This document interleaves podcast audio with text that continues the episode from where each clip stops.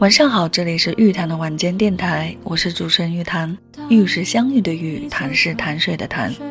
有缘听到的朋友，谢谢你的驻足和聆听，我们一起分享有思想的文字，有灵魂的歌曲。每周三、周六晚十点半，玉潭的晚间电台与你相伴，让我们感恩相遇，不轻易说告别。希望我的节目能够带给你温暖，赋予你力量。最后一句。这两天整理家里的书柜，看到古龙和金庸的武侠小说分散在书桌的各个角落，就很有耐心的把它们一本一本挑出来摆放在一起，想着等到一个闲暇时光，泡上一杯红茶，重温一遍那些最爱的武侠故事。相比两种截然不同的作品风格，你是更喜欢古龙还是金庸？今晚的相伴时刻，想和大家分享一篇读来很有趣的文章，作者江夜雨，题目是。喝古龙的酒还是下金庸的棋？古龙爱写中年人，李寻欢四五十岁，傅红雪近四十，楚留香一路从少年写到中年。不过古龙笔下的中年人一点都不中年，反而很中二。比如被视为具有古龙自画像意味的李寻欢，李寻欢出场时是在马车里喝酒，喝酒常见，但李寻欢喝酒。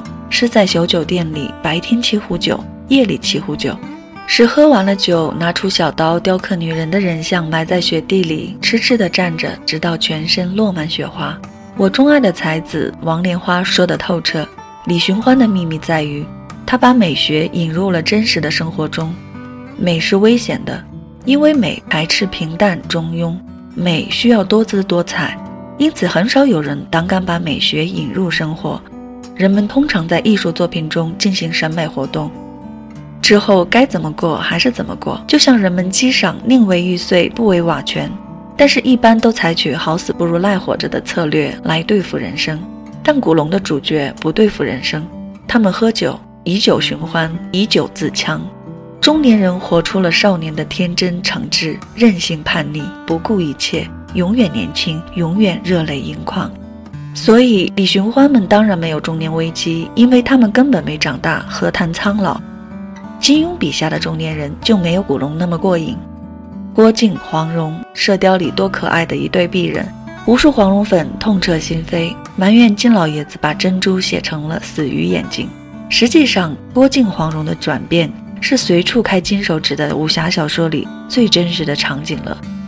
十六岁时可以女扮男装翘家出走，可以不顾礼教四处闯祸，但那是十六岁，十六岁犯错，全世界都会原谅的。而后呢，郭靖半只脚踏入了体制，黄蓉也成了江湖最大民间组织丐帮的首领，你还盼着他俩骑着雕唱着歌潇洒走一回吗？不好意思，那是杨过小龙女，小龙女和杨过两个人有一个人死了，另一个必定殉情。但郭靖要殉情，襄阳城谁来守？如果郭靖早逝，黄蓉也得忍着心碎养大孩子吧。这就是中年人。若你负责任，那生活就不给你多少选择的空间。作品归根结底是作家的写照。古龙写酒，金庸写棋。古龙喝了一辈子酒，金庸下了一辈子棋。古龙和他书中的男主角都是逃避成长的，他们心里住着一个孩子。他们不愿背负世俗对中年人的要求，从而轻装上阵，肆意而行。这些大叔们永远抱有对人生的好奇、想象与热情，或率真，或热烈，加上皱纹里藏着沧桑阅历，那种迷人太难抵抗。所以很好理解，古龙其貌不扬，却总是吸引才貌双绝的佳人。放肆，这是古龙式中年的关键词。金庸不嗜酒，爱下棋。旧时金庸家有一小轩，是他祖父与客人一起处，挂了一副对联：“人心无算处，国手有书时。”这大约影响了金庸的观念。写玲珑棋局，段延庆、慕容复等武功高手困于自己的欲望、权力、情欲，什么都不想的傻和尚虚竹却解了出来。金庸是中年的关键词是放下。想一想。中年就是一道坎儿，放肆不易，放下也难，或一时放纵，人仰马翻，或随波逐流，最终变成年轻时自己讨厌的人。但是没有办法啊，这就是人生。就像古龙很多年前写的：“人生有很多道理，本来就要等你透不过气来时才懂得。”其实，无论是喝古龙的酒，还是下金庸的棋，都代表了一种生活姿态和处事态度。古龙就是一个活得特别真实的人，真心、真性、真情，遵从自己的内心，肆无忌惮、毫无顾忌地活着。不过，我想，能像他那么肆意纵情的人生活法，毕竟还是少数。尤其对于中年人来说，银行卡里的余额，每天醒来睁眼就要背负的房贷，孩子一天天长大需要投入的物质以及精力上的付出，哪一样都是无形的桎梏，把自己曾经拥有的欲望、梦想捆绑压制的死死的。对生活、对事业不敢有丝毫懈怠、马虎大意，因为一个不小心都能让人焦头烂额、方寸大乱。有人会说，古龙、金庸或才华横溢，或出身名门。本非常人，对我们普通人来说不在一个层次，没有多少借鉴的意义。但你知道吗？比如古龙，纵然世人觉得他家人美酒相伴，短暂的人生过得看上去好不快乐风光，但同时酒和女人似乎也成为他卖文赚钱的动力。他不得不为了金钱的重担，在二十五年里写了两千五百万字，相当于一年写了一百万的字。试问，又有几人能做到这样的呕心沥血，才能把自己的才华天赋发挥到极致？成功等于天赋加勤奋，可能对于很多人来说都是老掉牙的心灵鸡汤，但没有人能够随随便便成功，却是一条放之四海都颠扑不破的真理。人人都想成功，人人也都有想把自己的人生过得精彩、此生无憾的愿望，但我想在此之前。我们都需要先去了解自己内心的那个欲望是不是足够大，大到足以能驱动一个平凡普通的人去长时间的付出和做出超出常人的努力。有句歌词中唱到：“没有神的光环，你我生而平凡。”在这样一个平淡无奇的夜深人静时刻，就让我们好好倾听一下自己的内心，倾听那里一个平凡灵魂所发出的欲望之声吧。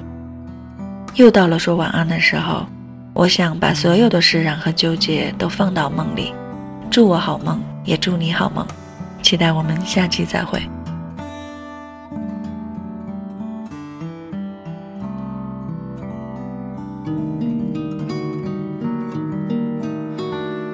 也许很远，或是昨天，在这里或在对岸，长路辗转。离合悲欢，人聚又人散。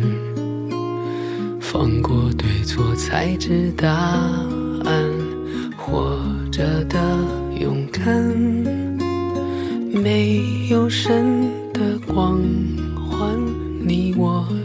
而平凡，在心碎中认清遗憾。生命漫。长也短暂，跳动心脏，长出藤蔓，愿为险而战，跌入灰暗，坠入深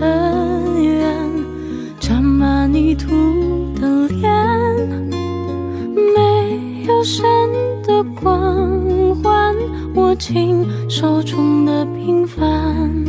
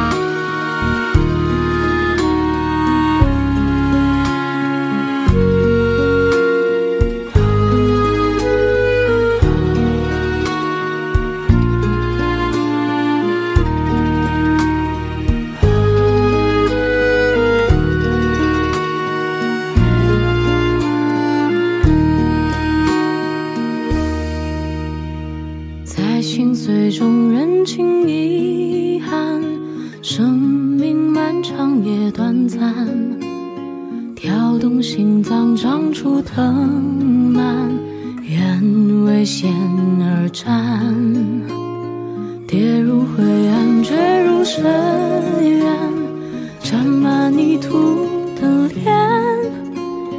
没有神的光。握紧手中的平凡。有一天也许会走远，也许还能再相见。